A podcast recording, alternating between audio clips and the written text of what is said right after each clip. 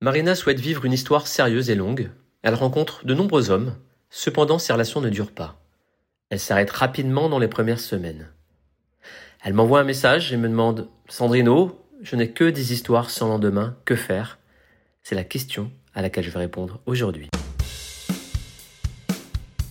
Bienvenue dans la pause coaching, le podcast de développement personnel qui vous aide à mettre plus de conscience dans votre vie et à prendre votre vie en main. Tout d'abord, voici le message de Marina. Comme dans tous mes épisodes, c'est un pseudo et j'ai modifié son témoignage afin qu'on ne puisse pas la reconnaître. Bonjour Sandrino, mon problème est simple. Je ne désire pas une relation qui devienne ennuyeuse dans le temps, de telle sorte que je tombe sur des types qui ont beaucoup de drive sexuel, mais rien émotionnellement parlant.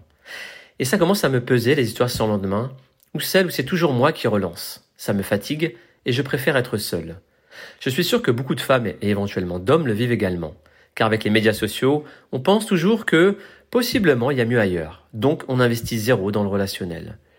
Comment alors développer une relation saine basée sur le partage et l'amour dans ce monde fou? Alors, tout d'abord, la première chose à faire, c'est d'arrêter de faire des généralités. On n'est pas dans un monde fou, et c'est faux, il y a des hommes et des femmes qui s'investissent dans leurs relations. Bien heureusement. Bien entendu, les applications de rencontres, elles ont modifié certaines habitudes un petit peu dans les relations amoureuses, mais pas tant que ça.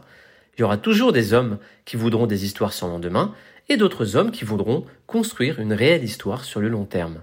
C'était le cas avant l'arrivée des sites de rencontres et c'est encore le cas. J'ai d'ailleurs plusieurs couples d'amis qui sont connus sur les sites de rencontres, même sur Tinder, et qui sont ensemble depuis plusieurs années. Moi-même, j'ai été inscrit sur Mythique, j'ai eu des histoires sans lendemain, et j'ai une histoire longue avec une femme rencontrée sur le site. Le site de rencontre, ça n'a pas changé mon intention de me mettre en couple. En revanche, effectivement, il y a des femmes avec qui j'ai passé une nuit et d'autres avec qui j'avais peut-être envie d'aller plus loin.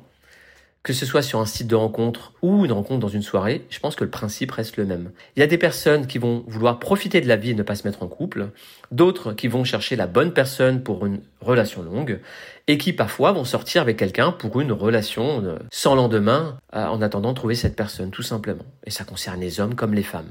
Ce qui est important, en revanche, c'est de ne pas mentir sur ses intentions.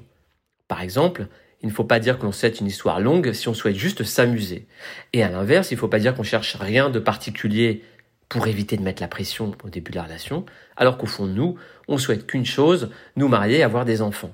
Je pense que c'est important de clarifier nos intentions dès le début de relation. Ensuite, pour répondre à Marina, je vais me permettre de la, de lui répondre directement dans cet épisode et de la tutoyer dans ma réponse.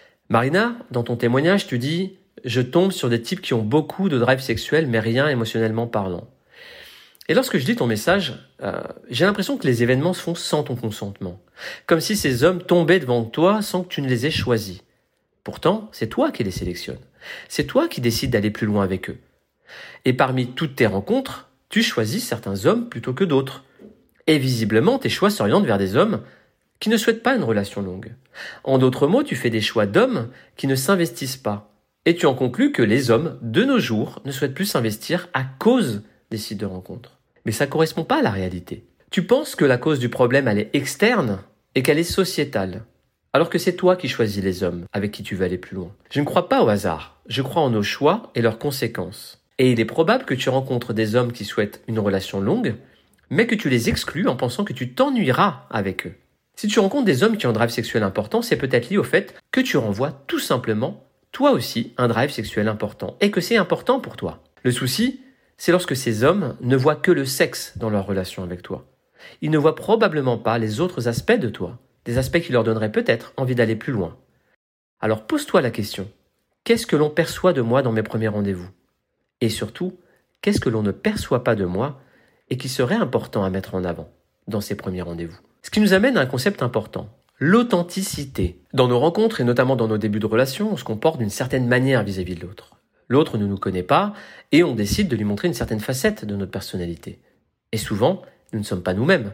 On cache qui on est, on joue un rôle pour séduire, mais aussi car on a peur de ne pas plaire à l'autre. On pense parfois que nous ne plairons pas à l'autre si nous ne sommes pas naturels. Et c'est une erreur. Car plus on est authentique dans nos rencontres, plus on va attirer à nous les personnes qui apprécieront qui nous sommes réellement. Et comme ils apprécient qui nous sommes, ils auront envie de continuer à nous voir et à entretenir une relation plus authentique avec nous. Ils ne nous proposeront pas une seconde rencontre juste pour le sexe. ils souhaiteront nous revoir pour apprendre à nous connaître, car ils nous apprécieront. Ils verront la relation sous l'angle du long terme, une relation basée sur le partage et la connexion, plutôt que sous l'angle du court terme basé sur le sexe. Et c'est ma réponse à la question de Marina aujourd'hui. Comment développer une relation saine basée sur le partage et l'amour? Ben, Marina, montre qui tu es dès les premiers rendez-vous, n'aie pas peur d'être toi-même, n'aie pas peur de t'exprimer, d'assumer tes goûts et tes opinions, et sois authentique. C'est la fin de cet épisode, j'espère qu'il vous aura aidé, éclairé. Si c'est le cas, n'hésitez pas à le partager à vos amis s'ils en ont besoin. N'hésitez pas également à aller voir mon site web si vous avez envie d'aller plus loin à travers un de mes programmes d'accompagnement. Et puis si vous appréciez ce podcast, et si vous appréciez ce podcast, je vous invite à le noter si vous en avez envie, bien entendu. Je vous embrasse et je vous dis à très bientôt.